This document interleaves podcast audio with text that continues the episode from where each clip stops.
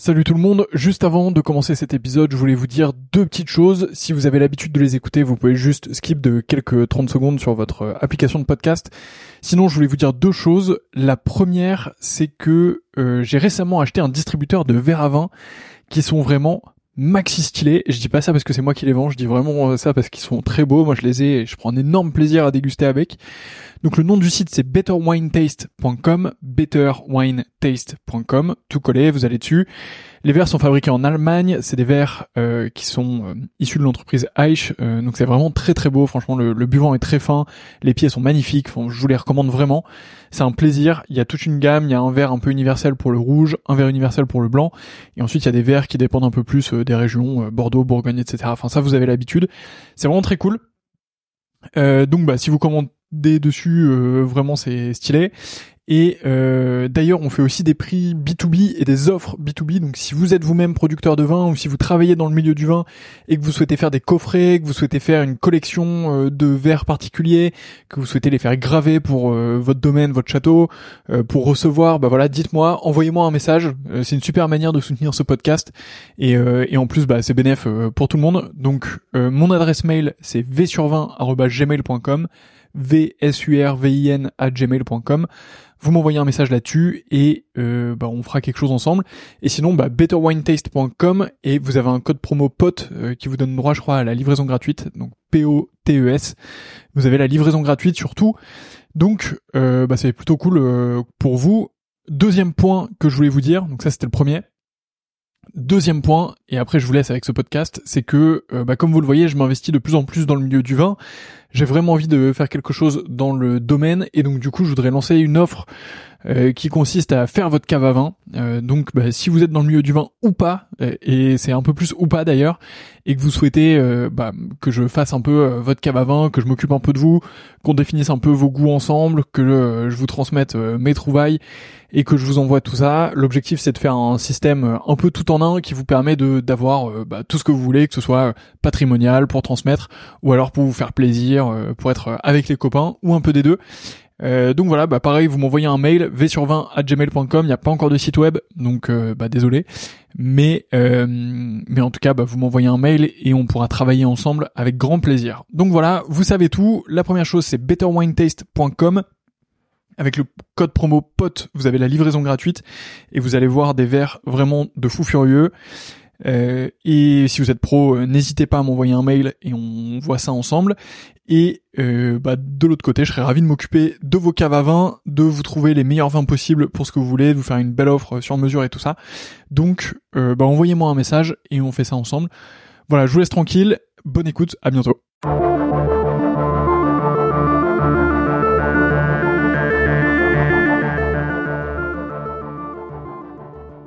Bonjour et bienvenue dans le 20e épisode du Winemaker Show où je reçois Loïc Pasquet, propriétaire de Liberpater. On y parle de beaucoup de choses, de goût du vin, de goût du lieu, de cépage, et je vous laisse profiter de ma discussion avec Loïc Pasquet.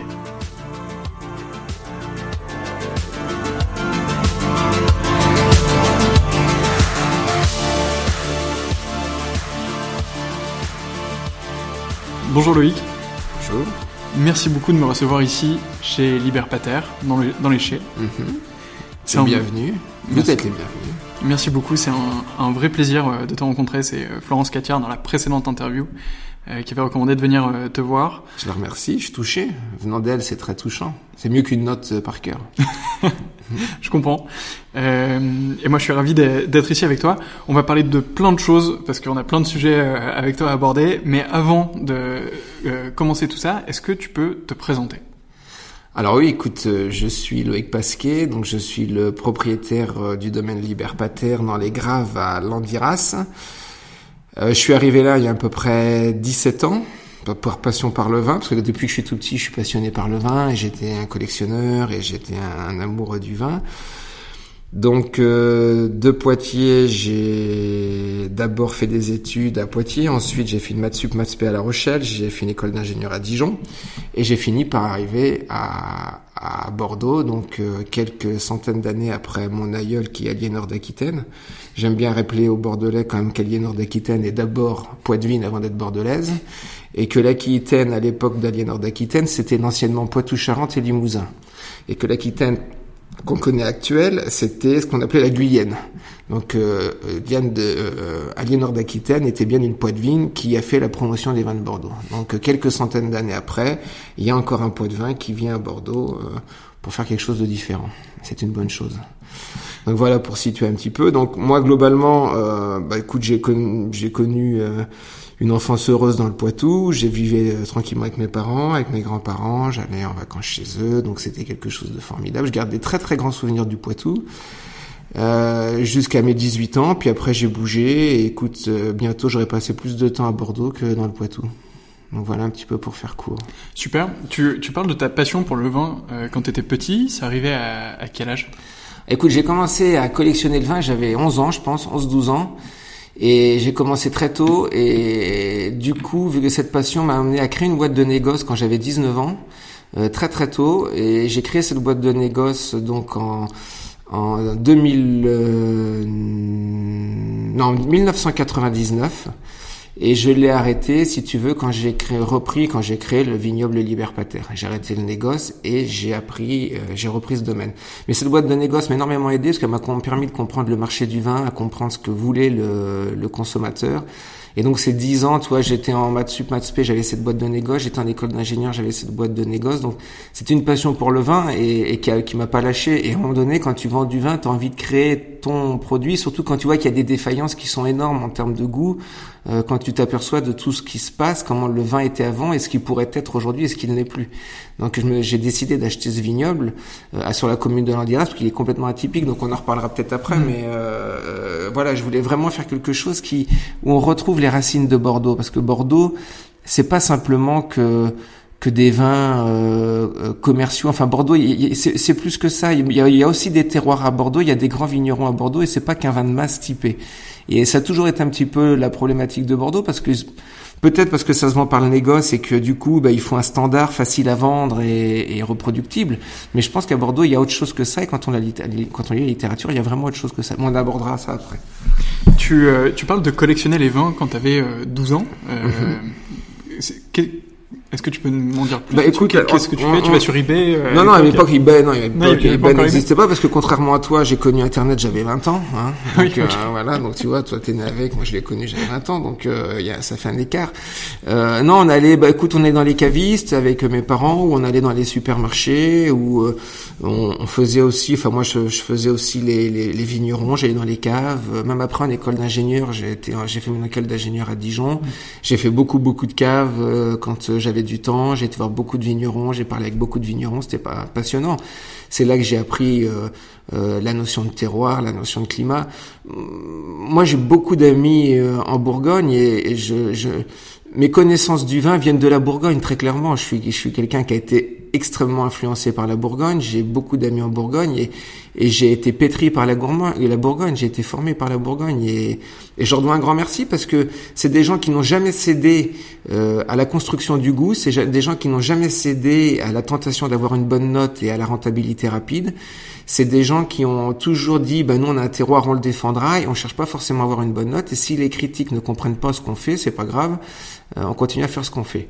Et j'ai trouvé ça que c'était extrêmement fort, contrairement à Bordeaux, qui a construit des vins, qui a construit son goût pour plaire à un critique. En l'occurrence, c'était Robert Parker à l'époque. Alors, c'est pas de la faute de Robert Parker si les gens ont, changé le goût du vin, c'est bien la faute des, des, des viticulteurs qui ont créé un goût spécifique pour avoir des bonnes notes. Donc on a perdu à Bordeaux notre patrimoine, on a perdu notre culture pour faire plaisir à un critique, pour avoir des bonnes notes. Et ça, je trouve ça dramatique. Et ça, les Bourguignons n'ont jamais cédé à ça. Et les Bourguignons ou dans la vallée de la Loire ou ailleurs. Et, voilà, donc moi, c'est vraiment, j'ai été formé par les Bourguignons et je les en remercie parce qu'ils ont su garder la, la culture française. Et souvent, je dis, la Bourgogne, c'est la France, la Bordeaux, c'est l'Angleterre. Tu vois, et c'est tout à fait ça quand on est en Bourgogne, on est vraiment avec des Français. Quand on est à Bordeaux, on est plus avec des Anglo-Saxons qui font du commerce et qui peuvent s'adapter très vite et construire et changer le goût très rapidement. comment réagissent euh, tes parents quand t'as as 12 ans et que tu leur dis euh, je vais commencer à stocker des bouteilles de vin euh, à la maison qui sont à moi parce que ça me passionne? Bah, mon père aimait le vin, donc enfin mes parents aimaient le vin, donc c'est pas ça peut être un souci. Puis ils, aiment ça aussi et ça leur a fait très plaisir. Mes parents ont été beaucoup plus paniqués quand je leur ai dit que j'allais créer un vignoble. Là, c'était un petit peu plus stressant pour eux, mais ils m'ont toujours soutenu parce que parce qu'ils m'ont toujours fait confiance et parce que euh, c'est ce que je voulais faire. Et non, j'ai eu la chance d'avoir des parents formidables, d'avoir une enfance formidable. J'ai un frère formidable. J'ai aujourd'hui une famille formidable, une femme formidable, des enfants formidables. Donc j'ai beaucoup de chance d'un point de vue euh, privé. J'ai toujours été très bien entouré. J'ai toujours eu beaucoup de chance. Écoute, euh, voilà, j'ai pas eu de difficultés majeures dans ma jeunesse. Ok, et après donc tu, tu crées cette boîte de, de négoce. Ouais. Euh, donc tu as 19 ans, et là tu te dis je vais aller voir des vignerons, euh, je vais euh, négocier. Euh, leur voilà, donc voilà, alors j'allais voir des vignerons et en fait je négociais des allocations par pays. Je cherchais à avoir, si tu veux, des pays. Alors quand je pouvais les avoir en exclusivité, je prenais en exclusivité, mais étant donné que le négoce est quand même extrêmement bien implanté, j'allais dans d'autres régions que Bordeaux et je cherchais à aller sur des pays où les vignerons étaient pas, où les accompagner et et quand Internet est arrivé, j'ai fait aussi de la vente en ligne tout à fait au début. Euh, donc si tu veux, voilà, j'ai vraiment appris, j'ai vraiment été en contact avec les gens, avec le client final pendant dix ans. Et ça, ça m'a extrêmement servi après, parce que tu comprends la demande, tu comprends le marché. Et si j'ai rencontré des gens qui pouvaient acheter des vins euh, à, à 50 centimes d'euros, jusqu'à des gens qui pouvaient acheter des vins à 100 000 ou 200 000 euros la bouteille. Donc j'ai vraiment eu pendant ces dix ans rencontré énormément de monde qui m'ont permis de me faire un avis sur le vin, sur les différents types de vins, les vins, ce qu'on pourrait appeler les vins communs, euh, les vins, ce qu'on appelait dans le temps les vins de substitution, et puis les grands vins fins.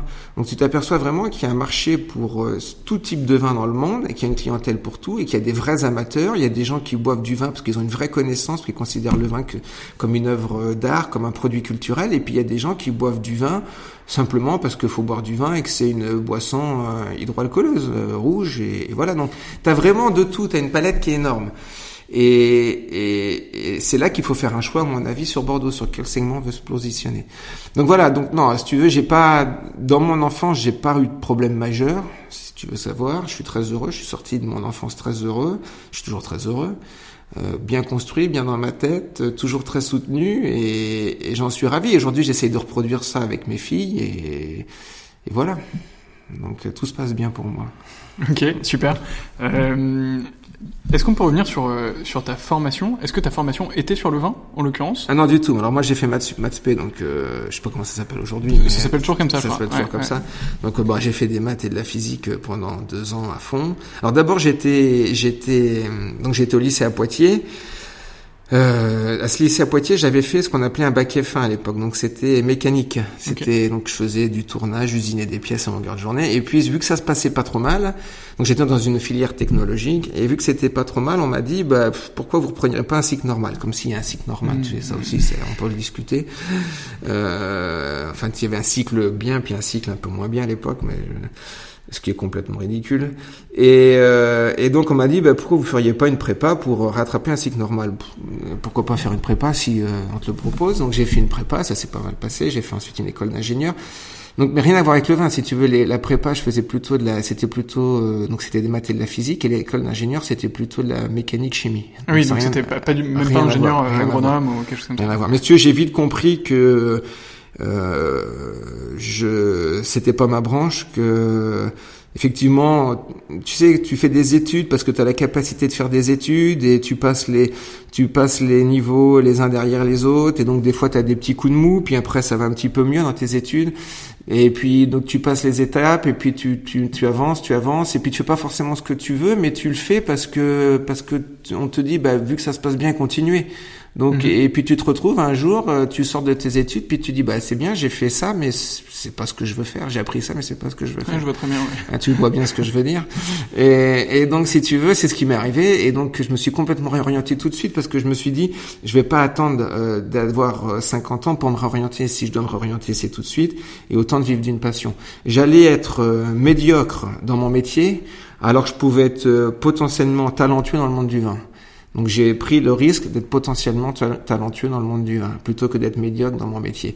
Et puis travailler aujourd'hui, je fais effectivement, je fais, euh, je fais peut-être 18 heures par jour. Dans mon métier que j'avais appris à l'école, j'en aurais peut-être fait que 7 ou 8 par jour, donc c'est-à-dire deux fois moins. Mais je, ça aurait été certainement beaucoup plus pénible. Ça aurait été beaucoup plus pénible parce que c'est des choses que j'aurais pas fait en me faisant plaisir. Parce qu'aujourd'hui, l'effort, je le vois pas parce que je prends énormément de plaisir dans mon métier, je prends énormément de plaisir à recevoir les gens au chai, je prends énormément de plaisir à être dans la vigne, euh, à tailler ma vigne, sous la pluie, sous la neige, sous le soleil, je prends énormément de plaisir et je prends énormément de plaisir à, à, recevoir les gens, à faire le chai. Enfin, mon métier dans sa, dans sa totalité me plaît, il y a énormément de choses à faire. Euh, le champ des possibles est énorme. Et, et, donc, si tu veux, voilà, c'est, je regrette aucunement ma, ma décision. Et, et, si c'était à refaire, je ferais exactement la même chose. Il y a des gens qui disent si c'était à refaire, je ferais autrement. Si j'étais à refaire, je ferais exactement la même chose. Parce que l'école m'a apporté une chose, surtout la maths, la maths m'a appris à réfléchir vite et à synthétiser, à avoir un esprit de synthèse et à réfléchir très vite et à prendre des décisions très rapidement. Et ça, quand même, c'est quelque chose que m'a apporté l'école, qui est et, et, à réfléchir euh, très vite, à construire une réflexion aussi. Tu vois, à avoir une démarche intellectuelle. Et ça, comme l'école apporte ça, ça tu peux pas l'apprendre autrement. Donc c'est vraiment sans aucun regret d'avoir fait des longues études et d'être dans le vin euh, aujourd'hui. C'est avec grand grand plaisir. Ok. Et euh, justement, comment tu t'es euh, comment tu t'es formé pour faire du vin? Parce que c'est quand même pas le alors il faut, il euh, y a un petit peu de bon sens sur euh, comment faire travailler la nature, etc. Il y a beaucoup d'enseignements euh, par ailleurs, mais c'est quand même un, un, métier qui est pratique et technique. Comment est-ce que tu t'es formé pour Alors moi j'ai eu une chance, si tu veux, énorme, qu'auront peut-être pas mes filles si elles veulent prendre la suite après moi, c'est qu'avant moi personne ne faisait ce métier. C'est-à-dire que j'ai jamais eu mon père ou ma mère pour me dire ah mais c'est pas comme ça qu'il faut faire, ton grand-père faisait comme ça, il faut faire comme ça, etc. Donc c'est-à-dire que moi j'avais aucun paradigme. Je me suis retrouvé face à un pied de vigne en 2004, que la vigne que j'avais achetée, et je me suis dit, ben maintenant je connais rien, il faut tout apprendre. Donc j'ai beaucoup été voir, ben là du coup je suis retourné voir en Bourgogne comme il travaillait, mais j'ai aussi beaucoup été voir de château à Bordeaux, j'ai beaucoup lu, et, j'ai eu aucune formation. Tout ce que j'ai appris, je l'ai appris sur le terrain, je l'ai appris au contact de vignerons. Il y a un, vigneron à Ilas qui m'a aidé euh, euh, que tu retrouveras donc dans la BD et qui était euh, François Dubray qui m'a beaucoup beaucoup aidé, qui a pris du temps avec moi, qui m'a formé. Donc c'était quelqu'un qui avait une vraie connaissance de la vigne, qui avait une vraie connaissance du végétal. Et puis après, ben, si tu veux, en rencontrant beaucoup de monde, tu te fais un avis sur ce que doit être le vin, tu te fais un avis euh, euh, sur ce qui se fait, tu, sur ce que tu penses bien, ce que tu penses pas bien. Et donc, je suis vraiment un autodidacte. J'ai vraiment fait les choses comme je les sentais, et personne ne m'a jamais rien imposé, et personne m'a dit ce que je peux faire.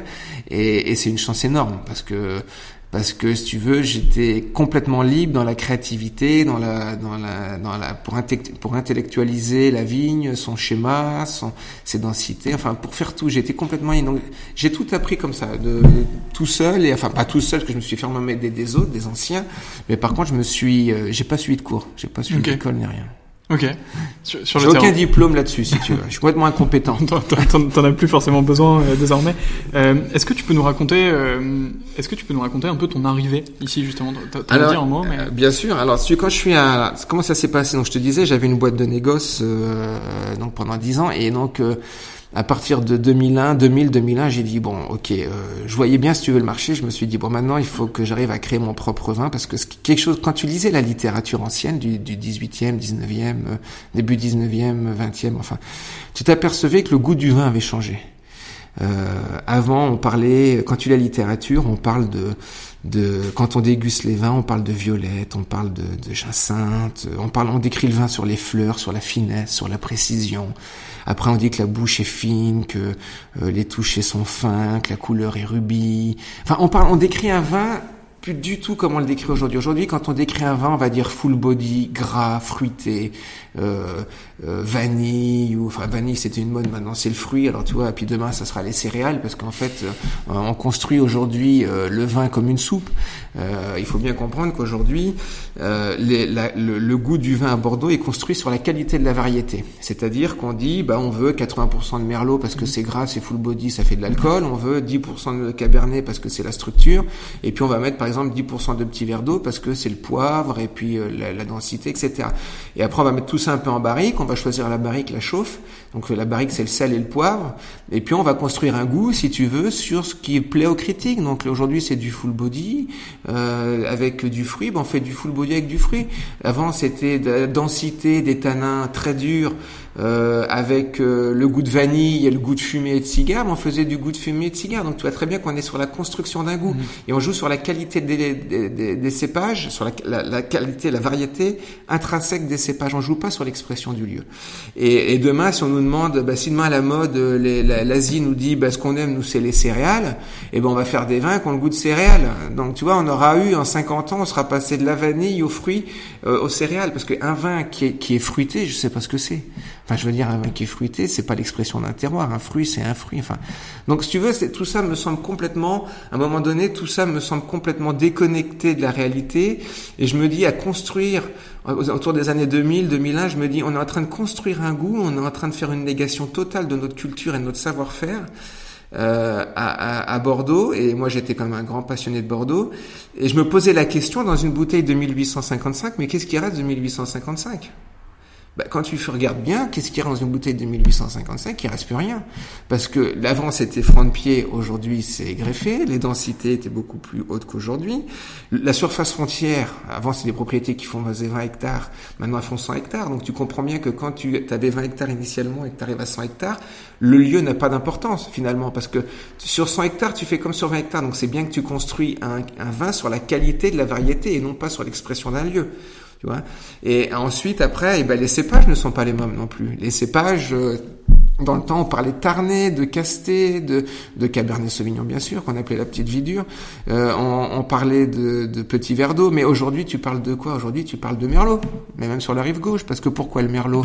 Parce que le Merlot, c'est le seul cépage qui arrive à surmaturité, même sur les, sur les graves, et qui, quand un cépage arrive en France, enfin à Bordeaux, en surmaturité, il te permet d'avoir du gras, de l'alcool, et ce qui permet d'avoir une bonne note par cœur. Mais le Merlot n'était jamais sur la rive gauche.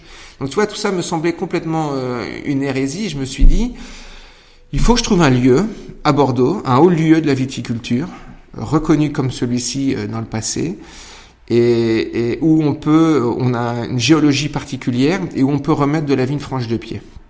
Parce que ça, ça me semblait euh, complètement important. Euh, et, et, je crois, si tu veux, que dans ma tête, il fallait que le, pour retrouver le goût du vin historique de Bordeaux, il fallait faire un vin dépouillé de tout. Il fallait faire un vin minimaliste. C'est-à-dire qu'il fallait faire un vin sur un haut lieu, sans porte-greffe, donc en contact directement les sols, euh, ancré dans les sols. Les cépages, remettre les cépages sur les lieux qui les ont vus naître, la petite vie dure sur les graves, les, petits verres d'eau dans les zones humides, euh, les castés euh, sur les zones graveleuses fraîches, euh, euh, sur les zones euh, graveleuses plutôt gélives, etc. Donc je pensais qu'il fallait vraiment dépouiller tout. Chai, je pensais aussi qu'il fallait contrairement à ce qu'on on avait, tu vois, parce qu'aujourd'hui l'onologie c'est un petit peu, euh, c'est un médecin. C'est, c'est-à-dire que pour moi un vin c'est du raisin fermenté. Donc ça rentre au ça fermente avec des levures naturelles, sans rien. On touche pas au vin, on le met dans une amphore et ça fait du vin. Mmh. Donc c'est pour ça, tu vois, même au chai, il fallait le dépouiller de tout. Pour moi, un vin, ça doit être dépouillé de tout. On doit pas du full body, ça doit être de la finesse, de l'élégance, une couleur euh, rubis, quelque chose d'extrêmement élégant, extrêmement fin. Aujourd'hui, on, aujourd'hui, on essaye de construire des bêtes de compétition, mais qui durent pas dans le temps, qui au bout de 30, 40 ans s'effondrent.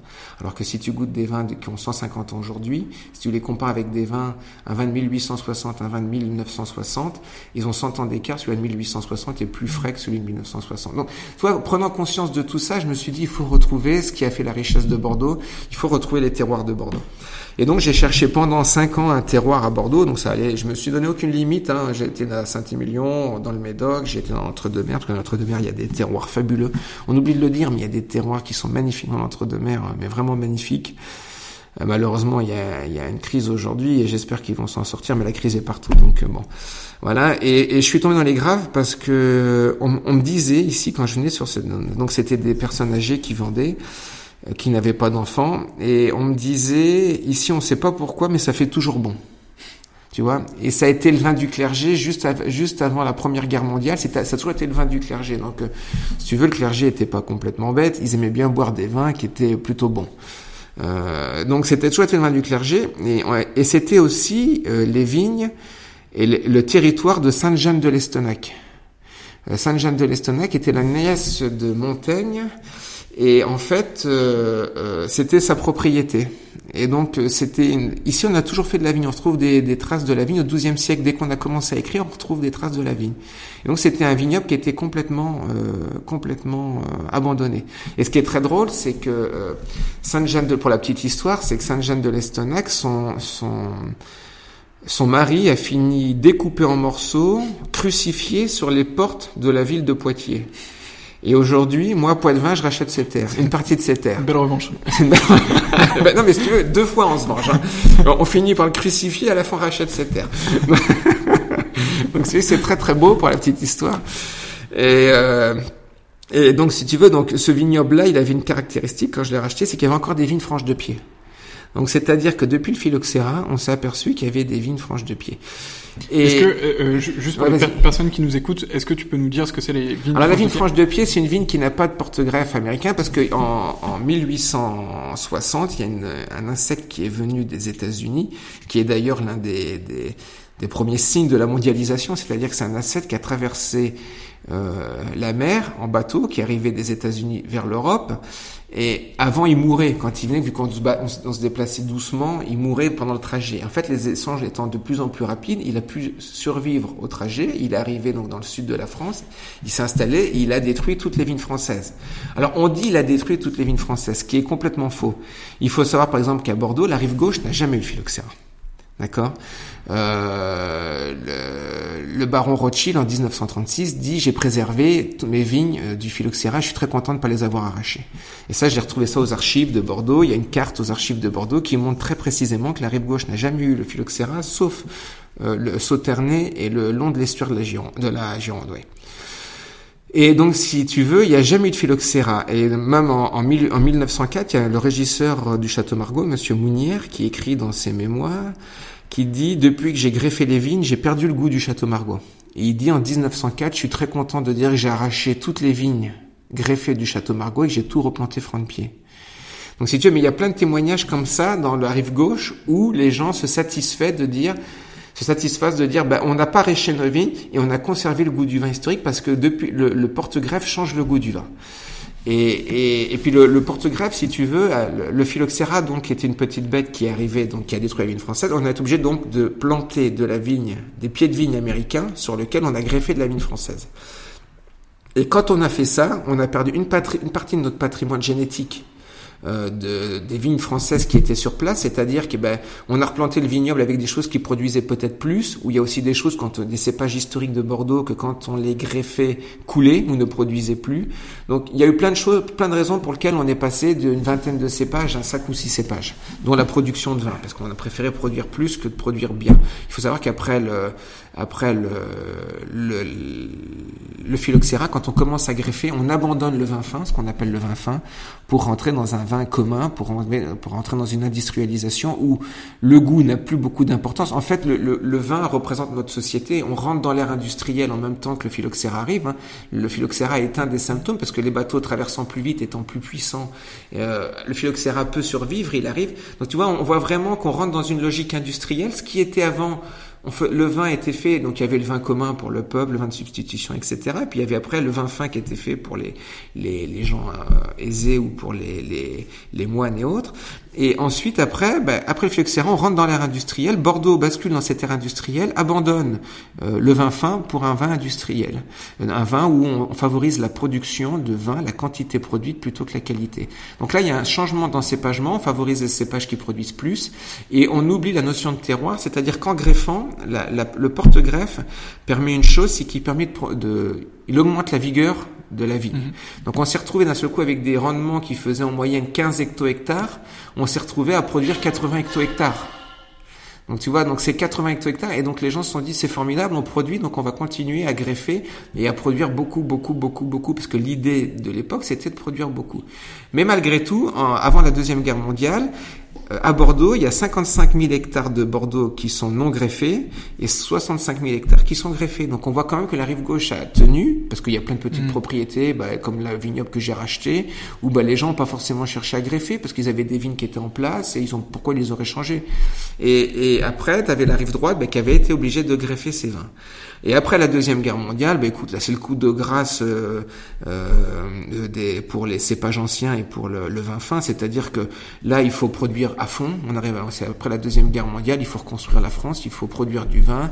On favorise l'apparition des clones, favorise, on favorise les cépages qui produisent énormément. Enfin, les, les clones, on, on, sélectionne des cépages, des clones euh, qui produisent beaucoup, qui font de l'alcool, qui font le plus d'alcool. Donc, si veux, le cahier des charges de ces clones est très clair, c'est produire beaucoup et produire de l'alcool. Et, et, donc, on se met à greffer sur des porte-greffes extrêmement productifs. Donc là, euh, le vin fin disparaît, on rentre sur une production de masse. Et, et, Bordeaux perd définitivement euh, sa notion de terroir et perd tous ses cépages. Et si tu veux, moi, c'est fort de tout ce constat et de toute cette littérature que j'avais lue. Pour revenir à ta question, pourquoi s'installer ici? Je suis désolé, hein, c'est un peu long à expliquer. Aucun problème. Mais pour bien comprendre le, le, le on a, concept. On a toute la matinée. Euh... Voilà. Et euh, si tu veux, l'idée, c'était donc, eh ben, si tout ça s'est perdu, ça doit pouvoir se refaire. Et donc, il faut que je trouve un lieu historique où on fait de la vigne depuis la nuit des temps et où on peut la faire franche de pied. Et en fait, ce que je fais, c'est souvent, je prends souvent l'exemple euh, de Mozart. C'est comme si tu vas à Mozart, tu vas à Vienne, tu ouvres un, un, dans une vieille armoire, tu retrouves une partition de Mozart que personne ne connaît ou ne connaît plus. Tu reprends les instruments de l'époque de Mozart et tu lis la partition. Tu vas faire du Mozart, tu vas pas faire du Chopin. Et bien sûr que tu vas pas joué comme Mozart, parce qu'il y a que Mozart qui peut jouer comme Mozart, et Mozart n'étant plus là, plus personne ne pourra jouer comme lui. Mais tu vas faire du Mozart, tu vas lire sa partition avec ses instruments. Et ben c'est exactement ce que j'ai fait. J'ai retrouvé toute la littérature ancienne, j'ai retrouvé les méthodes culturelles anciennes, j'ai retrouvé les cépages anciens, j'ai retrouvé un terroir historique de Bordeaux. Et en fait, j'ai remis ce vignoble comme il était avant le phylloxéra. Alors bien sûr qu'on va pas faire exactement comme les anciens parce que il y a des choses que nous on connaît plus que eux connaissaient. Par exemple, dans les techniques culturelles, je suis sûr qu'on a plein de choses qu'on ne connaît plus que eux connaissaient. Euh, par exemple, bah, l'adéquation cépage terroir aujourd'hui, elle été complètement abandonnée. Il faut savoir que les anciens avaient quand même créé une quinzaine de cépages. Ils avaient compris une chose. Alors, souvent, j'entends dire, euh, si on les abandonnait, que c'est que c'est que ce n'est pas bon ces cépages. Enfin, c'est quand même des gens qui ont créé le Cabernet Sauvignon et le petit verre d'eau. Donc, s'ils avaient été mauvais, ça se serait. Donc, je crois pas qu'on les abandonnait parce que c'était pas bon. On les abandonnait parce qu'on a, on a, on a fait une négation totale du terroir. On a favorisé le productivisme et la construction d'un goût, comme je disais tout à l'heure, comme une, soupe, plutôt que l'expression d'un terroir. Et donc, si tu veux, ces anciens-là avaient compris que tu vois, la Bourgogne, c'est le pinot noir. Pourquoi, à mon, à mon sens, pourquoi c'est qu'un seul cépage? Parce que la Bourgogne, euh, si tu prends le coteau, c'est euh, c'est de l'argilo-calcaire. Alors c'est plus ou moins d'argile, plus ou moins de calcaire, mais c'est de l'argilo-calcaire avec des pentes, des bas de pente, des déjections, etc. Mais c'est de l'argilo-calcaire. Tu vas pas tomber sur de la grave euh, comme on a ou, ou, sur du sable. Et alors qu'à Bordeaux, il y a une complexité de terroir euh, dans sa texture qui est complètement différente. C'est-à-dire que tu peux aller de l'argilo-calcaire euh, sur la rive droite, tu peux retrouver des sables, tu peux retrouver de la grave, tu peux retrouver de l'argile de brache. Enfin, il y a une multitude de terroirs. Tu peux retrouver des, des, des terroirs le long de la Garonne très humides et très très frais. Et les anciens avaient compris une chose, c'est que pour faire un vin fin, il fallait avoir une vendange tardive, juste avant les pluies et les froids d'hiver, pour garder la finesse et la fraîcheur. Et il fallait faire des cépages qui avaient des cycles longs.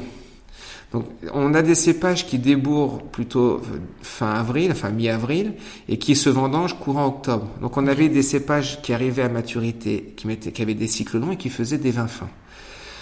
Et euh, on cherchait pas la surmaturité à l'époque, on cherchait la finesse. Donc ça n'a rien à voir. C'est quoi C'est deux mondes complètement mmh. différents. Et ils avaient compris que ben, chaque chaque haut lieu est différent. Et que donc chaque lieu doit avoir son propre cépage. Parce que si on s'en aperçoit aujourd'hui, si on met du merlot sur de la grave, et ben on va arriver à une maturité mi-septembre, mais on va pas faire un vin fin, on va faire un vin full body, gras. Mais ça fera surtout pas des vins fins. Donc ils sont dit, et ben il faut qu'on crée un vin, un, un cépage pour les euh, les graves. Il faut qu'on crée un cépage pour les palus. Il faut qu'on crée un cépage pour les, les zones gélives, graveleuses, etc. Et donc ils se sont retrouvés à créer comme ça une collection de cépages. Et donc ils ont mis la petite vidure sur la grave, ils ont mis les merlots sur la calcaire, ils ont euh, mis les castés euh, bah, sur les graves euh, un petit peu plus humides, les tarnés sur les graves un petit peu plus froides, etc. Donc ils ont vraiment créé une collection de cépages.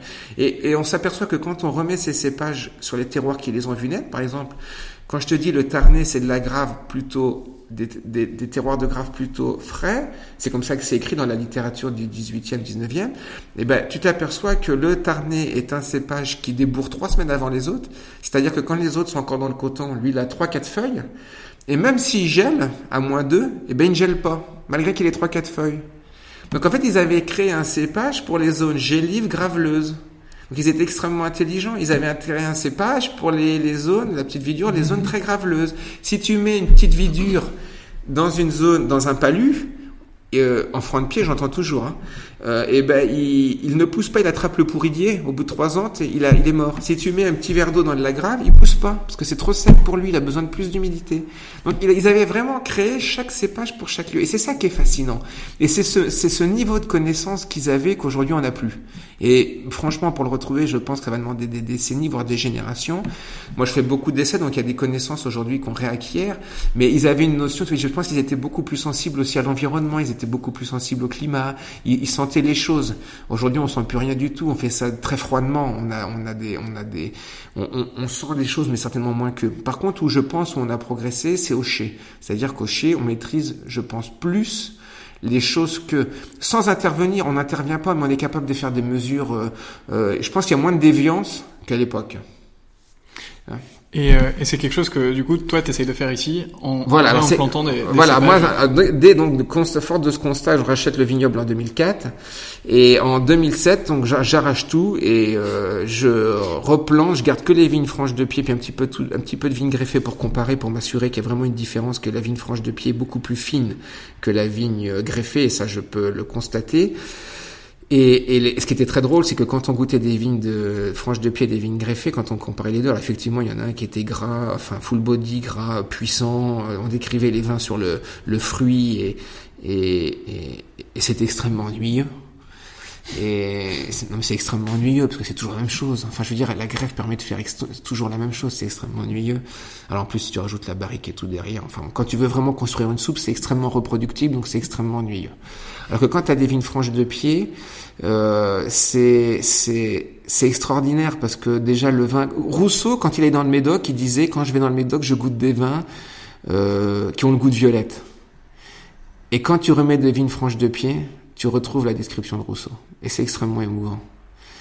Et c'est extrêmement mouvant parce que dans le pays de Proust, quand même, où le nez est aussi important, la bouche est important, mais le, le, le nez est aussi important, ben retrouver toi, des aromatiques sur la jacinthe, sur la violette, ne pas avoir le goût du fruit qui pour moi n'a aucun sens. D'avoir un côté euh, un peu... Euh, euh, les vins, si tu veux, un côté... Ils, ils, sentent le lieu. Si tu viens chez moi en plein été, tu vas voir, il y a un, on sent le pain, on sent, on sent les fleurs, on sent l'herbe séchée. Et les vins sentent ça. Les vins ont vraiment l'expression du lieu. Et ça, c'est pas reproductible. Alors que si tu crées un vin sur la qualité de la variété, c'est reproductible à l'infini, ça peut se faire partout dans le mmh. monde. Alors qu'un lieu, c'est quelque chose qui est unique. Et, et ça peut pas changer. Le goût du lieu, il était le même il y a 200 ans, il sera le même dans 300 ans. Il, il est, il est au-delà des modes, il est au-delà du temps. Tu vois, il est pas, il est pas, il est complètement euh, transparent par rapport à tout ça. Mmh. Et c'est ça que j'ai voulu retrouver, si tu veux. C'était cette expression du terroir, cette expression du lieu.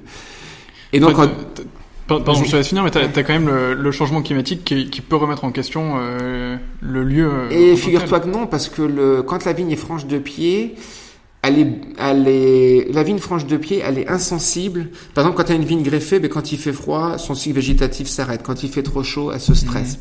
La vigne franche de pied, quoi qu'il arrive, tu vendanges, enfin, pour moi, sur mon lieu, je vendange le 4 octobre. En mmh. 2018, il pleuvait beaucoup. On s'est dit, on va vendanger plus tard. On a, la maturité arrivait le 4 octobre. Et l'année dernière, qu'il a fait deux mois de sécheresse, on s'est dit, on va vendanger plus tôt. Elle est arrivée le 4 octobre. Alors, cette année, tout le monde dit ça a de l'avance. Je panique pas. Je sais que je vendangerai le 4 octobre. Parce que la vigne franche de pied, si tu veux, faut bien savoir que le végétal, il est, il est extrêmement vieux. Il est sur Bordeaux, la vigne est sur Bordeaux depuis 2000 ans. L'homme, quand il bouge, faut, ça, je, vais peut-être te vexer, mais le, patrimoine génétique d'une vigne est plus important que le patrimoine génétique d'un homme. Et pourquoi? Pour une raison simple, c'est que l'homme, quand il y a quand il y a un changement climatique, il bouge. Il change, donc il n'y a pas besoin de s'adapter. La vigne, elle reste sur place. Donc s'il fait chaud, s'il fait froid, elle doit, dans son code génétique, apprendre à s'adapter. Et il faut savoir qu'en 950 après Jésus-Christ, en Europe, il y a eu ce qu'on appelle un optimum médiéval. Il y a eu un réchauffement climatique qui a duré 250 ans. Et, et, il a été créé des cépages durant cette période, c'est sûr. Il a été créé des variétés qui, aujourd'hui, on a les enfants de ces variétés. Donc, elles ont dans leur patrimoine la capacité de résister, franche de pied, j'entends bien que franc de pied, ça change tout, qu'il n'y a pas le filtre du porte-greffe, à un réchauffement climatique. Je suis convaincu que le patrimoine, la, la réponse du réchauffement climatique, on l'a dans nos, euh, dans nos cépages historiques de Bordeaux. Je prendrai par exemple le Tarnais, encore une fois. Le Tarnet est un cépage bordelais dont on connaît ni le père ni la mère. Il est tellement ancien qu'on connaît ni le père ni la mère. Mais par contre, on voit que c'est le seul cépage aujourd'hui, quand il gèle, il ne gèle pas. Et quand il fait très chaud comme l'année dernière, il n'a pas, pas fait une seule feuille jaune. Donc c'est un cépage qui, qui, qui est construit pour durer. Je pense que c'est un cépage qui a, qui a une, une, mémoire, une génétique qui est extrêmement importante. Et il a beaucoup, beaucoup de surnoms à Bordeaux, donc on sait qu'il est très vieux, et le fait qu'il ait beaucoup de surnoms, il a été donné à chaque fois qu'il bougeait, il a eu un surnom. Euh, en 1855, il faut savoir, par exemple, le château d'Issan était à 100% de Tarnais. Aujourd'hui, il y a combien de Tarnais dans le château d'Issan Mais c'est pareil pour les autres châteaux, hein, c'est mm. pas que pour château d'Issan. Donc c'était, si tu veux, c'était un cépage qui est extrêmement intéressant, et je pense que on a la réponse au réchauffement climatique euh, dans les cépages anciens. On a juste un gros problème, c'est l'administration française qui ne nous autorise pas d'utiliser ces cépages, qui va préférer nous vendre de la Touriga nationale du Portugal, qui est extrêmement bien au Portugal, mais qui n'a rien à faire à Bordeaux, parce qu'elle n'est pas née, elle est pas née à Bordeaux. Va-t-on imaginer de mettre du Pinot Noir à Bordeaux demain? Non. Pour comment on peut imaginer de mettre de la Touriga nationale à Bordeaux? Sauf à vouloir construire toujours un goût comme une soupe, c'est-à-dire on veut du fruité, on veut du full body, etc. Donc on continue les erreurs qu'on a fait par le passé, on continue. Je dis, moi, mon idée, de dire stop, piochons dans notre patrimoine génétique passé, on a les solutions pour le réchauffement climatique. Moi, je les ai testées, je le vois. Enfin, j'ai comme des sols extrêmement secs, extrêmement graveleux, et ces cépages-là tiennent. Et donnons-nous, euh, ayons l'autorisation d'utiliser ces cépages, parce qu'il faut savoir qu'aujourd'hui, sans utiliser ces cépages, on doit quitter l'AOC qui est, de toute façon, aujourd'hui, l'AOC n'a plus de sens parce que l'AOC, c'est la, construction d'un goût, c'est la fameuse typicité. Donc aujourd'hui, l'AOC, c'est la production d'un vin industriel. Mais peut-être que l'AOC, qui est une appellation d'origine contrôlée, il serait peut-être bien de lui redonner son sens de 1936, c'est-à-dire refaire des vins avec l'origine, le savoir-faire local, etc. Mm. Et, et aujourd'hui, on a abandonné ce label à l'industrie, mais ce serait peut-être bien que les vignerons se réapproprient ce label. Ça me semble très compliqué et c'est pour ça qu'aujourd'hui, tous les grands vignerons de France passent tous en vin de France, parce qu'en vin de France, on retrouve une liberté disparue en AOC. Si tu ne veux pas produire des vins industriels, tu dois quitter l'AOC aujourd'hui. C'est ça qui est dramatique. Mais ça, c'est un autre sujet, mais c'est dramatique. Et donc, si tu veux, partant, ce patrimoine-là, on pouvait pas l'oublier, parce que je considère que, encore une fois, je me suis dit, il faut que je retrouve ce goût historique des vins de Bordeaux, parce que d'abord, c'est différent, et ça fait partie de notre culture. Enfin, quand, euh, quand une, aujourd'hui tout le monde dit il y a une perte de la biodiversité. Quand une baleine échoue sur une plage ou quand on voit les oiseaux disparaître dans nos campagnes, on dit oh là là, c'est catastrophique, euh, euh, la biodiversité disparaît. C'est catastrophique, on est bien d'accord là-dessus. Mais il y a quelque chose qui est tout aussi catastrophique, c'est que les goûts disparaissent. Mais la différence entre un oiseau et le goût, c'est qu'un un goût, le goût, ça ne fait pas de bruit. Et un goût, ça ne peut pas, ça, se voit pas quand ça disparaît. Il y a énormément d'espèces de tomates qui ont disparu et ça ne se voit pas. Et il y a des goûts qui ont disparu. Il y a des variétés de d'animaux, des poules dans le temps. Il y avait, il y avait pratiquement un type de poule par poulailler dans les campagnes de France. Il y avait autant de tomates qu'il y avait de jardins. Il y avait autant de pommiers qu'il y avait de jardins. Donc il y avait une grosse diversité. Euh, aujourd'hui, tu peux faire un civet, si tu fais un civet, comme on parlait tout à l'heure. Et eh ben, le, malheureusement, ce civet, il a plus le goût. Le civet que tu goûtes aujourd'hui, quoi qu'on dise, il a plus le goût que moi je goûtais le civet mmh. il y a 20 ans, que ma grand-mère faisait. Parce que les tomates aujourd'hui, bah, les tomates sont des tomates que tu achètes plus ou moins, et ce sont des clones. Euh, le civet, bah, le lapin, c'est un clone. Euh, les pommes de terre sont des clones. Donc si on a perdu toute cette diversité, donc on n'a plus de, on a, on plus la matière première pour faire bon. Donc on pourra pas, on peut plus faire moins parce qu'on n'a plus la matière première. Et je C'est triste ce que tu me dis. Ah mais, mais c'est catastrophique. Mais il faut, mais justement, mais c'est pour ça qu'il faut se battre. Et des jeunes générations comme toi, euh, tous ceux qui ont 20 ans, c'est maintenant qu'il faut vous sensibiliser à ça parce que c'est pas perdu. Si tu y a encore, euh, par exemple, moi j'ai retrouvé les vieux cépages, mais on peut le faire pour plein d'autres domaines.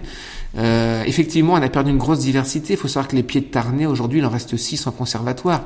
Il y en avait certainement des milliers, mais il en reste plus que 6. Mais déjà, remettons-les euh, dans les vignes.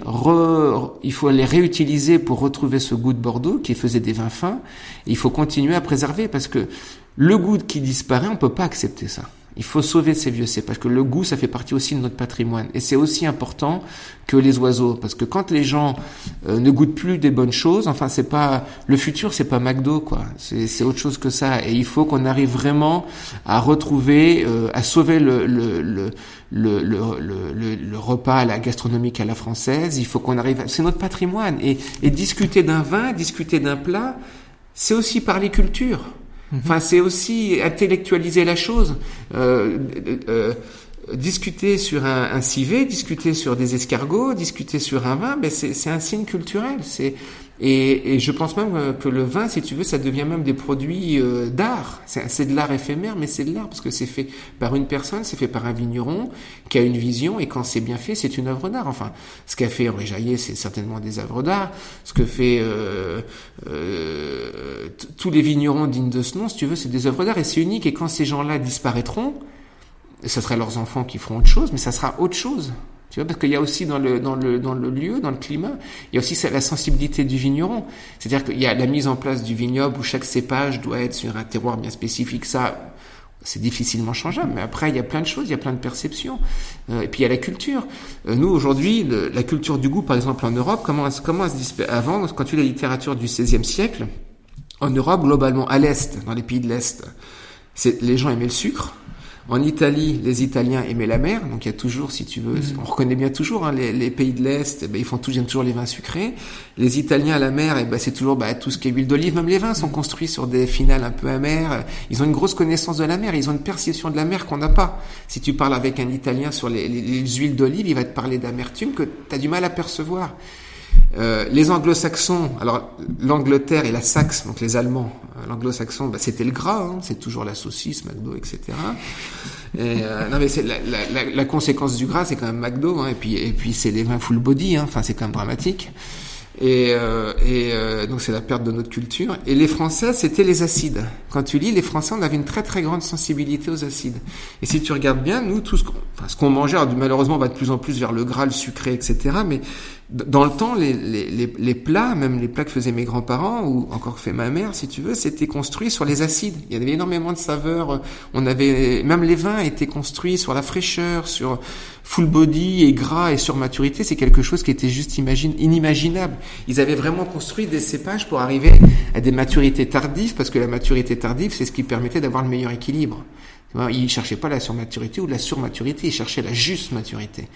Et, et, et, donc euh, voilà, on avait une vraie culture de l'acide qu'on est en train d'abandonner sur les acides, mais il y a, il y a différents acides. Un, acide de citron n'a pas la même acidité, que, ne serait-ce qu'une orange, que l'acidité de, de, je sais pas, de plein de choses que tu peux manger au quotidien, mmh. ou qu'un vinaigre, ou euh, plein de choses. Donc si on avait cette vraie culture malheureusement on est en train de perdre. Et, et comment euh, euh tu vois, nous, euh, par, exemple, on, on, essaye parfois de faire des accords mais 20, de faire progresser un peu notre goût, etc. Euh, comment est-ce que tu conseillerais de, de, procéder pour retrouver un peu le, le goût des choses, justement? Bah, Déjà, moi, je, je, pense, pardon, si tu me demandes mon avis, je pense qu'il faut déjà euh, racheter des produits faits par des vrais maraîchers. Déjà, que déjà retrouver le goût des choses. C'est-à-dire qu'un poireau, il faut qu'il ait le goût de poireau. Alors des fois, ça peut être un peu fort, mais c'est ça le goût de poireau. Il faut qu'un lapin, il ait le goût de lapin. Il faut pas qu'il ait un goût neutre. Il faut qu'un poulet, il ait le goût d'un poulet. Il faut qu'un canard ait le goût d'un canard. Déjà, c'est s'attacher à retrouver des choses qui ont été faites dans les règles de l'art, avec du vrai goût. Puis après, trouver des vins qui, des vins fins. Alors il y en a plein, on les connaît, les vignerons qui font des vins fins en France. Il y en a pas, il y en a pas non plus pléthore. Et ils sont connus et on peut les retrouver assez facilement. Et après, bah, l'accord mes vins, tu sais, souvent, bah, tu peux discuter avec le vigneron ou même tu fais des essais, puis après tu te formes toi-même. Il y a pas, la problématique, c'est que ça, c'est quelque chose qui se transmet plus aujourd'hui. C'est, ça mmh. fait deux générations qu'on transmet plus les, les accords mes vins. Donc il faudrait apprendre eh ben écoute, il faut que tu cuisines et puis tu achètes des bouteilles et tu apprends les accords mais on est bien parti du Mais vous êtes bien parti, mais tu sais, mais, mais toi, on parlait de culture tout à l'heure. Ça, c'est de la culture parce que c'est de l'apprentissage. Ça se fait pas comme ça, ça prend beaucoup de temps. Et déjà, il faut arriver à définir son goût, ce qu'on aime, ce qu'on n'aime pas, parce que tout le monde n'aime pas la même chose et c'est très bien. Et c'est là encore une fois ce qui a été dramatique, c'est qu'on a donné euh, le goût du vin de Bordeaux à une seule personne. Et encore une fois, c'est pas de sa faute. C'est les, les, vignerons qui ont bien voulu, enfin les viticulteurs, pas les vignerons, qui ont bien voulu euh, lui, lui, construire un goût pour lui. Mais si tu veux, aujourd'hui, on a, on a considéré qu'il y avait un goût international et qu'il fallait avoir une bonne note. Il fallait construire un, ce, ce goût pour avoir une bonne note, pour vendre du vin. Mais non, ça veut dire que c'est une négation totale du lieu, et c'est justement dans la diversité du goût que Bordeaux devrait exister, parce que il y a énormément de terroirs, énormément de, de, lieux, et plus il y aura de terroirs, plus les gens pourront vendre et trouveront leur clientèle. Si tout le monde produit la même chose avec le même goût, la fameuse typicité voulue par les ODG et l'INAO, et ben à la fin, bah, achètes du schmoll ou euh, l'autre à l'autre bout, et ben achètes toujours le même goût. Donc, euh, mais faut quand même savoir que le slogan du CIVB, c'est dramatique. Mais Bordeaux, c'est le slogan, c'est Bordeaux, des châteaux, un style. Je ne sais pas si tu vois l'ampleur des dégâts. Enfin, c'est-à-dire que le goût du vin doit avoir le même goût si tu vas de Saint-Laurent à Médoc, en passant par Saint-Émilion, Langon et Pessac-les-Oignons. Donc tu vois, on est vraiment sur la construction d'un goût, l'uniformisation du goût. Et ça, il faut se battre contre ça, parce que chaque chose, chaque lieu doit avoir un goût, comme chaque aliment doit avoir un goût. Dans le temps, il y avait en France 1500 types de pommiers. Le pommier qui était utilisé en Normandie n'était pas le même que dans le sud de la France, qui n'était pas le même dans le Poitou, qui n'était pas le même, etc. Et si tu veux, aujourd'hui, il reste 15 clones de pommiers. Donc t'imagines la diversité qu'on a perdue. Et, et, et moi je me souviens bien de ma grand-mère quand elle faisait des compotes. Là c'était là, voilà, alors Proust c'est la Madeleine, moi c'était la compote. Et si tu veux la compote, euh, la compote, et ben elle faisait, elle utilisait plusieurs pommiers qu'elle avait pour créer des compotes. Donc tu vois il y avait bien un assemblage de pommes pour faire une compote. Tu vois donc tout ça on l'a perdu, tout ça ça a été perdu, mais il faut le réacquérir et c'est très très compliqué et ça prendra beaucoup de temps ça prendra beaucoup de temps. Tu, tu, tu vas pas euh, tu vas pas me créer des amis euh, en, en dénonçant autant euh, les choses. Ça a été le, enfin bon, moi peu importe, mais ça a été le cas pour toi aussi en arrivant. Oui, non, voilà. Non, alors si tu veux euh, des amis, si au contraire, parce qu'il y en a des gens qui vont adhérer à ce discours, mais au contraire, non, mais c'est un discours qui est clivant, mais si tu veux, parce qu'il faut il faut plus il faut plus se, se contenter de la peu près. Et là, on est dans une période où il faut sauver le goût des choses, où il faut sauver notre culture. Alors soit on abandonne tout à la mondialisation et on considère que tout doit être pareil partout, on doit tous penser pareil, on va tous manger pareil, on va finir par manger des pilules, ou soit on considère qu'effectivement on est dans un monde global, mais chaque région chaque pays a son entité, a sa culture. Toi, tu as ta culture, tu viens du Nord, euh, tu as ta culture, que moi je viens du Poitou, j'ai ma culture, on est peut-être dans le même pays, donc on a une culture française, mais on a quand même nos spécificités liées à nos régions. J'ai pas passé la même enfance que toi, t'as pas passé la même enfance que moi, quoi qu'on dise. Et on n'a pas passé la même enfance qu'un Indien, qu'un Chinois, qu'un Américain, on n'a pas la même culture. Donc soit on décide que tout ça, ça s'annule, et à la fin, dans 50 ans, 100 ans, c'est le monde est global, c'est un gros chamallow, et tout le monde est d'accord, et, et, voilà, ou soit on dit, ben, le monde doit vivre dans sa diversité, et la diversité, c'est aussi nos propres cultures, mais ça passe aussi par la nourriture, par le vin, mmh. par l'art, par euh, la formation, par euh, plein de choses. Et je pense que moi, il faut qu'on ma vision des choses, c'est qu'on doit garder nos propres cultures tout en étant, étant conscient qu'on est dans un monde global. Et je pense que plus on, on, sera enraciné dans nos terroirs, plus on aura de facilité à bouger et à se mouvoir dans un monde global, et plus on sera bien dans notre tête, et plus on sera... Enfin, on peut pas penser qu'on est rien. On peut pas penser qu'on vient de nulle part, que rien ne vaut rien et que la seule chose qui compte c'est d'avoir le dernier iPhone. Ça c'est pas possible, c'est pas une vie. Je pense qu'il faut être conscient qu'on vient d'un endroit, qu'on a des racines et, que oui, le monde est global, qu'on peut s'entendre avec tout le monde, mais que euh, voilà, on a chacun notre culture et c'est comme ça. Et un étranger, quand il vient en France, ou nous, quand on va à l'étranger, on est toujours extrêmement content de revenir chez nous. Et quand on revient chez nous, ben, c'est comme une bouffée d'air. C'est vrai, c'est vrai. On retrouve, euh, on retrouve justement certains mets euh, qu'on avait perdu du fromage, surtout quand on revient. le fromage c'est pareil. non mais le fromage c'est pareil. Euh, il y a un livre sur cette quête du goût qui s'appelle Le goût retrouvé du vin de Bordeaux. Est-ce ouais. que tu peux nous, nous en dire un mot? Ah bah écoute, c'était un livre qui a été écrit par Jacques Rigaud et Jean Rosen, qui reprend un petit peu toute l'histoire, toute mon histoire sur le goût comment on a recréé le goût, comment on a retrouvé le, les vins de, de Bordeaux. Une fois, c'était préfacé par Stéphane de Renoncourt, qui est un très très grand conseiller sur Bordeaux. Qu'on doit aller interviewer d'ailleurs. Euh, je t'invite à l'interviewer ouais. parce qu'il a une très grande connaissance des terroirs aussi, et c'est quelqu'un de, de, très pertinent. Et puis je crois qu'il vient du Nord comme toi, donc vous allez avoir plein de choses à vous dire. On va s'entendre. et, euh, et euh, si tu veux, donc ce livre-là ben, explique un petit peu. On a repris globalement, on a fait une synthèse de toute l'historique, de tout ce qu'on a retrouvé dans les livres euh, anciens sur Bordeaux. D'accord? Donc euh, sur euh, le goût, sur l'encépagement, les cépages historiques euh, de Bordeaux. Et donc tout est synthétisé dans ce livre-là et on, on, on, on, explique comment ben, on l'a remis en place sur l'anticlinal. Parce que ce qu'on n'a pas parlé, ce qu'il faut quand même évoquer, c'est le lieu. Euh, où est Liberpater? Et Liberpater est quand même sur un lieu unique à Bordeaux. C'est une formation géologique qui est unique, qui a 50 millions d'années, qui a été créée en même temps que les Pyrénées il faut s'imaginer quand la péninsule ibérique vient frapper la France, euh, il y a la création des Pyrénées il y a 50 millions d'années et ça fait une pression dans le bassin aquitain qui est complètement sous l'eau et cette pression, ça fait une petite île. Cette petite île qu'on appelle aujourd'hui l'anticlinal, l'Andiras Villagrin, en fait, ça a été une île pendant 50 millions d'années. Donc, soit c'était rattaché au continent, soit c'était détaché du continent. Et euh, euh en, dans le fond, si tu veux, on retrouve des, des huîtres, on retrouve oui. des, des, éponges, etc. Du, du, terroir, on retrouve ça. Et après, dessus ces huîtres et ces éponges, on retrouve de la grave. D'accord? D'abord, en dessous ces huîtres, il y a de l'argile de brache. Je t'expliquerai ce que c'est après.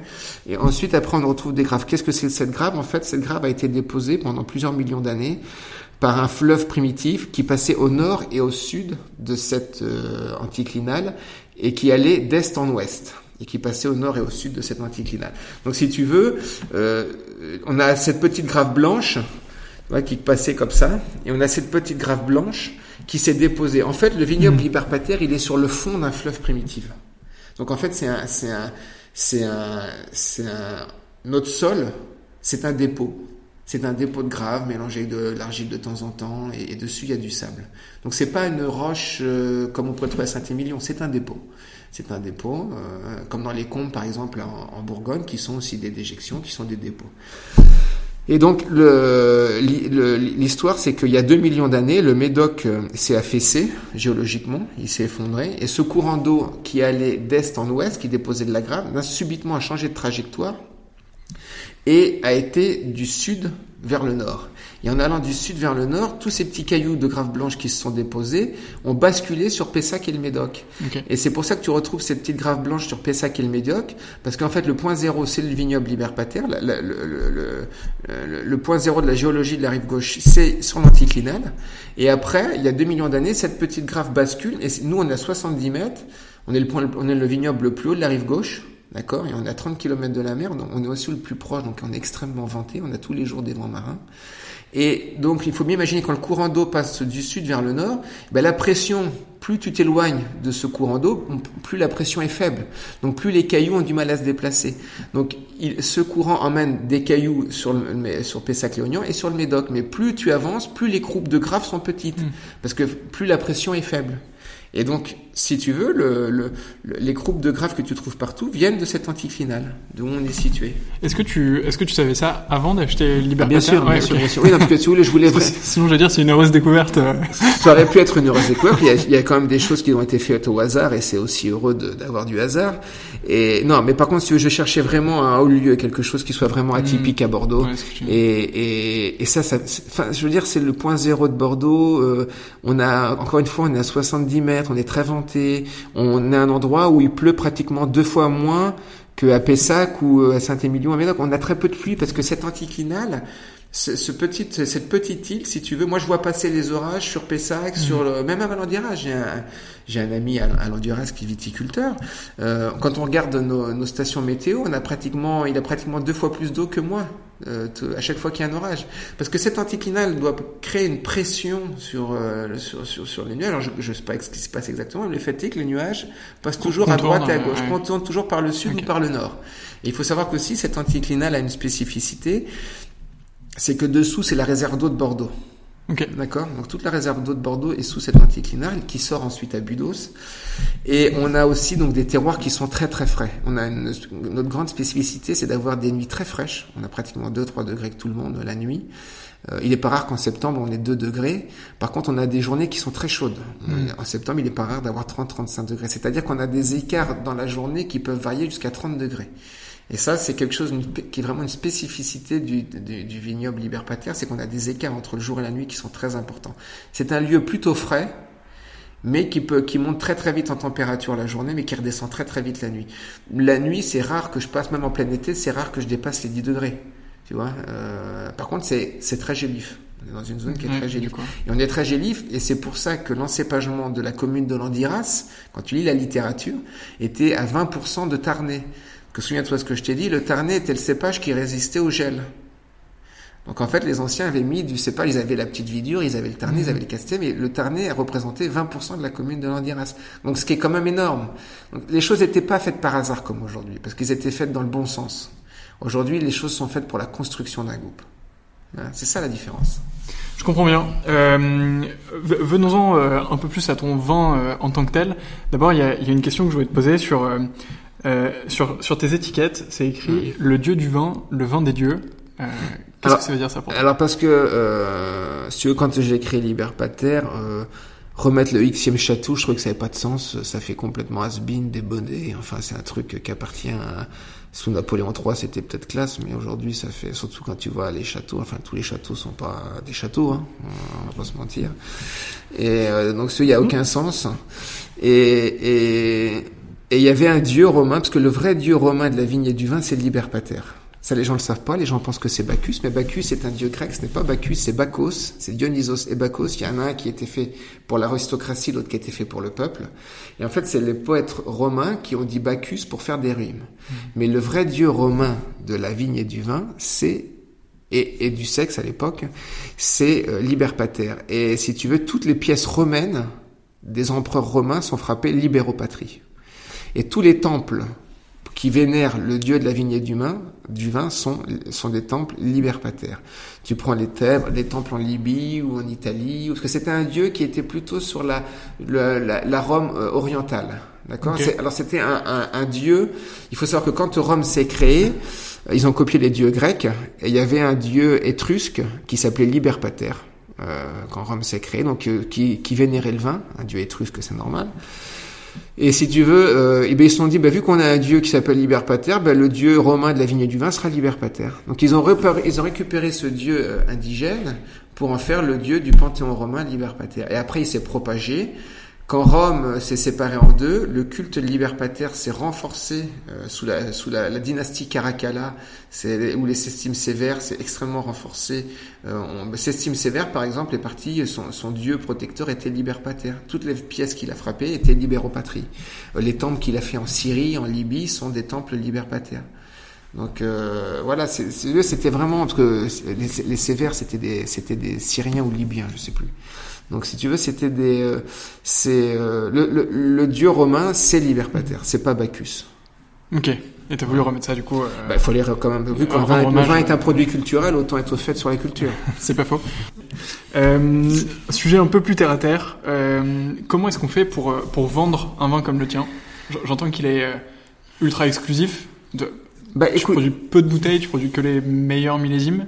Bah oui, mais tu sais quand tu quand tu produis une œuvre d'art, euh, tu produis quelque chose d'unique. Donc tu en produis très peu parce que de toute façon tu peux pas le reproduire tous les ans. Et, et, les gens euh, aujourd'hui, tu sais, les grands collectionneurs dans le vin, les grands amateurs de vin connaissent très bien le vin. Ceux qui achètent de la Romanée Conti, ceux qui achètent des Egon Muller, etc., connaissent très bien le vin. Ils achètent pas le vin parce que c'est cher, ils l'achètent parce qu'ils connaissent. Et ils veulent goûter des goûts euh, hors normes. Et aujourd'hui, goûter Liberpater, c'est goûter le vin historique, c'est goûter sur ce lieu-là le goût historique des vins de Bordeaux. Donc c'est retrouver la finesse, c'est retrouver l'élégance, c'est retrouver mmh. l'aromatique qui est complètement disparu. Donc ils achètent une part de l'histoire de France, ils achètent vraiment un goût oublié. Donc à partir de là, si tu veux, c'est quelque chose d'unique. Donc ce n'est fait nulle part ailleurs. Donc euh, étant donné qu'on on en produit très peu, que les gens veulent le goûter, voilà, c'est euh, c'est c'est devenu un produit, euh, euh, c'est devenu une œuvre d'art tout simplement. Et, et comment est-ce qu'on fait pour l'acheter justement? Ah bah l'acheter, bah, y a, on a des ambassadeurs dans le monde si tu veux qui vendent le vin. Autrement, il y en a, on peut appeler le, le, le, ici, ici on peut en trouver. Mais globalement, on a des allocations par pays. Donc on a entre 10 et 12, 24 bouteilles par pays. Et euh, bah, dans chaque pays, on vend ces bouteilles et on a on a des gens qui s'occupent bah, de nos amateurs sur euh, chaque pays. On les connaît très bien. Ok, ça marche. on, passe pas par le négoce ou très peu. Pas parce qu'on n'a pas envie, euh, mais historiquement on n'est jamais passé par le négoce parce qu'au début le négoce n'a pas compris euh, le, la, démarche. la démarche. Et puis aujourd'hui, le, le, négoce est plus dans une démarche générale. Tu vois, ils prennent plus des commandes, qu'ils savent plus prendre des commandes que de vendre. Hmm. C'est-à-dire qu'ils vont vendre des choses qui sont typées, qui ont des bonnes notes ils vont vendre des notes, ils vont pas, ils vont pas vendre un lieu, ils vont pas vendre une histoire. Ça fait pas partie de la culture du négociant. Ça changera peut-être, mais ça fait pas encore aujourd'hui partie. Pas tous, encore une fois, il y en a qui comprennent ça, mais globalement, si tu vois bien aujourd'hui, qu'est-ce qui se vend, c'est la campagne primeur. Qu'est-ce que les gens achètent Ils achètent des notes. Enfin, c'est un fait. C'est un fait. On peut dire c'est pareil, c'est un fait. Euh, les gens n'achètent pas euh, l'histoire de la propriété ou son savoir-faire ou euh, non, ils achètent une note. Donc ça, c'est dramatique.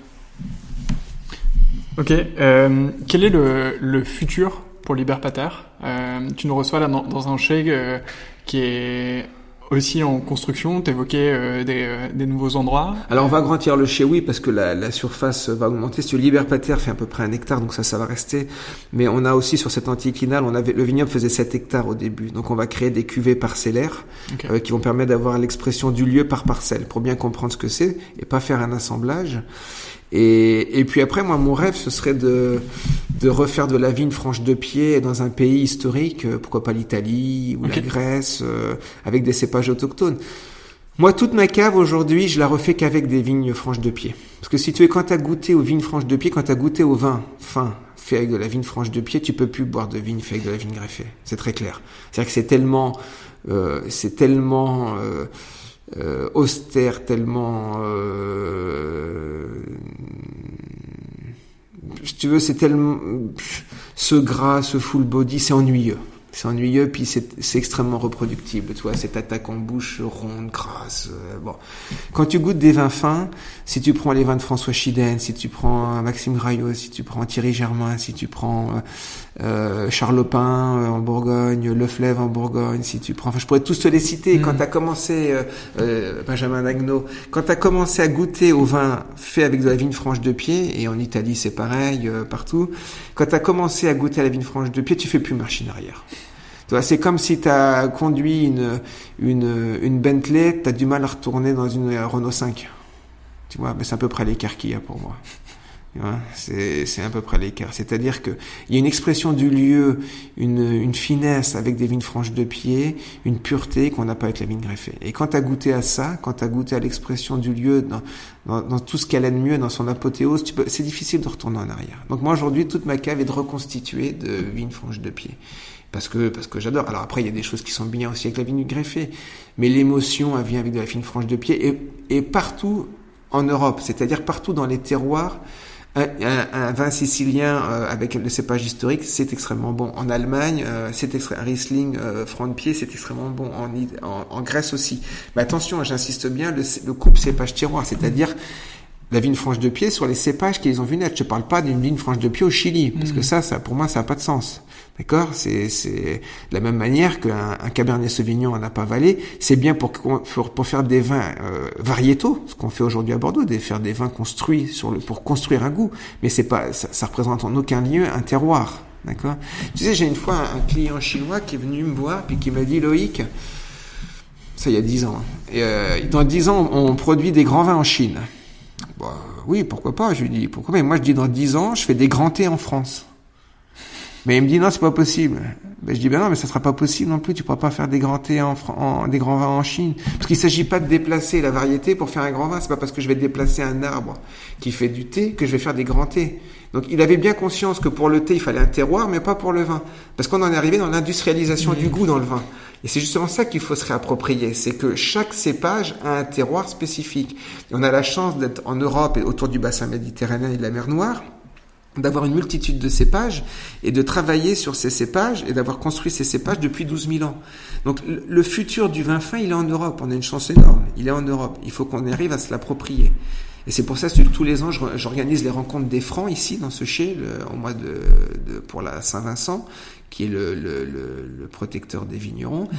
En fait, je fais venir des vignerons de l'Europe entière qui font des francs de pied et on goûte les vignes franches de pied, des cépages euh, historiques et des vignes franches et les vins francs de pied issus de vignes franches de pied ici à, à Podensac. Donc tous les ans, les, plus grands vignerons d'Europe viennent ici dans cette petite euh, dans ce petit village goûter apporter leurs bouteilles les plus grandes bouteilles qu'on puisse trouver au monde se réunissent tous ici c'est pour ça que je dis que Podensac est la capitale du vin fin Incroyable. Et donc du coup, le, le futur pour Libertater, c'est un, un, non, le futur euh, nouveau. Alors le futur, le, futur immédiat, si tu veux, j'aimerais que faire du, de la vigne dans un pays, euh, encore une fois la Grèce ou, ou, ou l'Italie, euh, avec des cépages historiques. Et le futur à long terme, ça serait d'arriver à le transmettre, si tu veux, à mes enfants, pour que mes filles, pour que l'histoire continue et que ce que mm. j'ai acquis, je puisse leur enseigner. Et elle, elle continue l'aventure après moi. Euh, ce qui est très drôle, c'est que toi, pendant le confinement, j'ai adoré cette période parce que d'abord j'ai passé énormément de temps avec mes filles et, j'ai pu les emmener tous les jours à la vigne et elles ont été extrêmement sensibilisées à ça.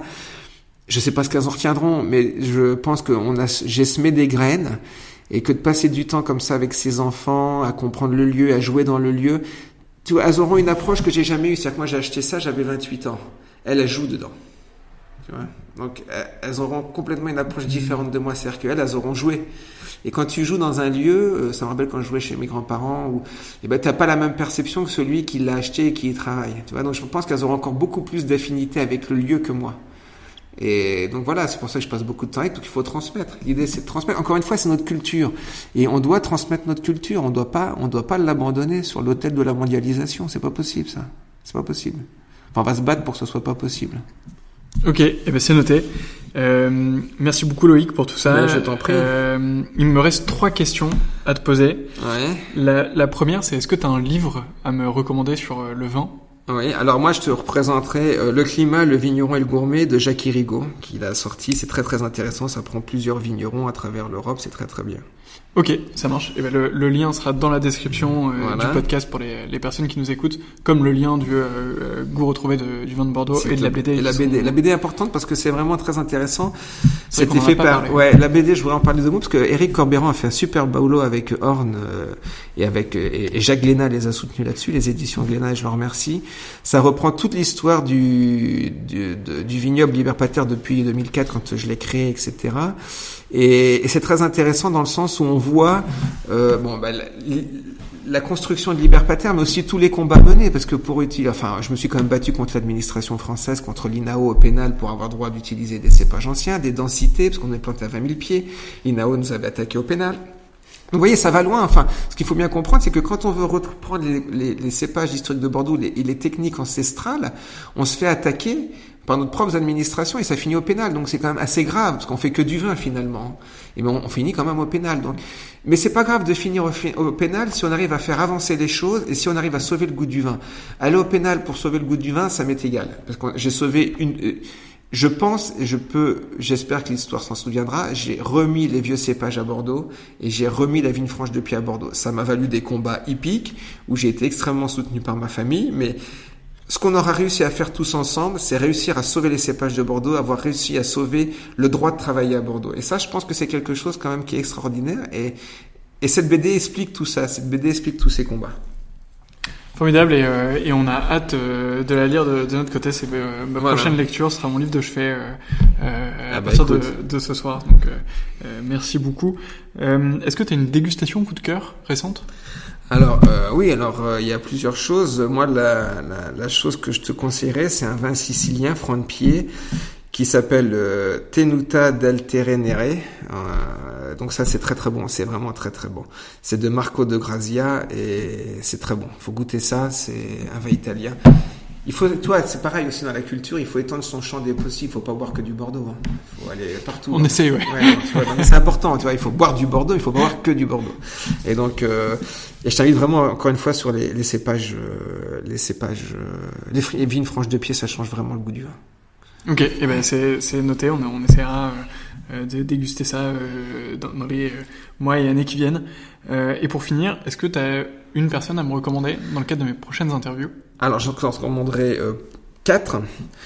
D'abord un vigneron euh, qui fait la tour Mélas en Grèce, euh, qui est aussi un ami franche de pied. c'est très très drôle parce que sa vigne pousse sur des ruines de temples. Donc c'est quand même quelque chose d'extraordinaire.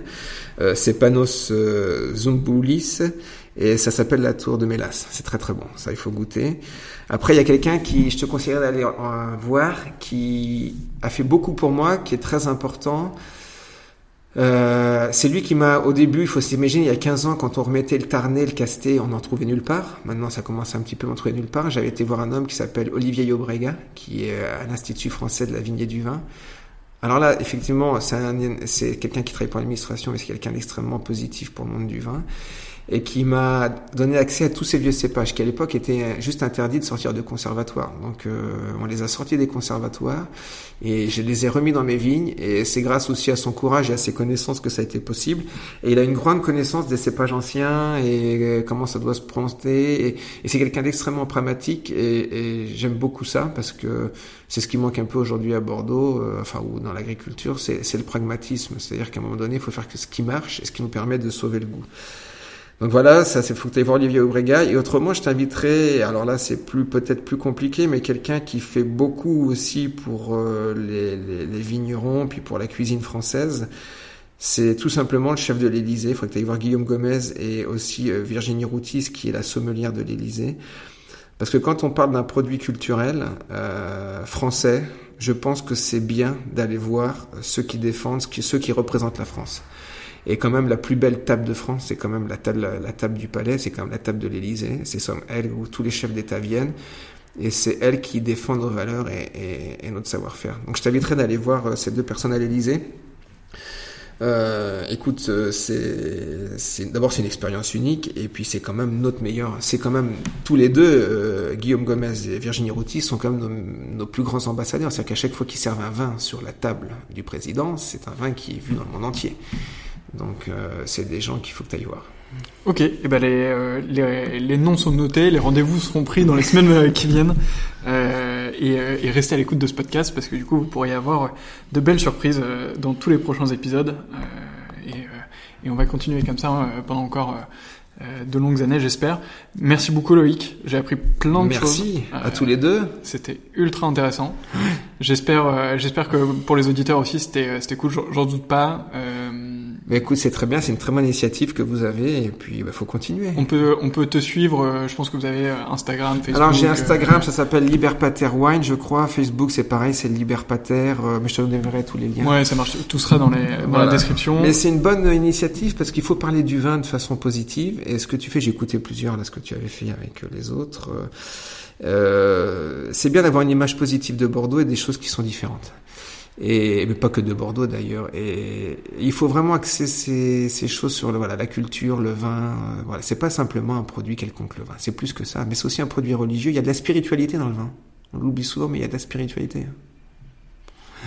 Eh ben on, va, on va se quitter là-dessus parce que l'interview est déjà longue, mais c'est vrai que euh, on, aurait pu en parler puisque on, a, on, en a déjà un peu parlé parce qu'on a parlé un peu des dieux, de, de, des étiquettes, euh, du nom, etc. Donc euh, ça va pour, pour cet la prochaine. épisode. Mais pour l'épisode 2, on commencera euh, par cette question.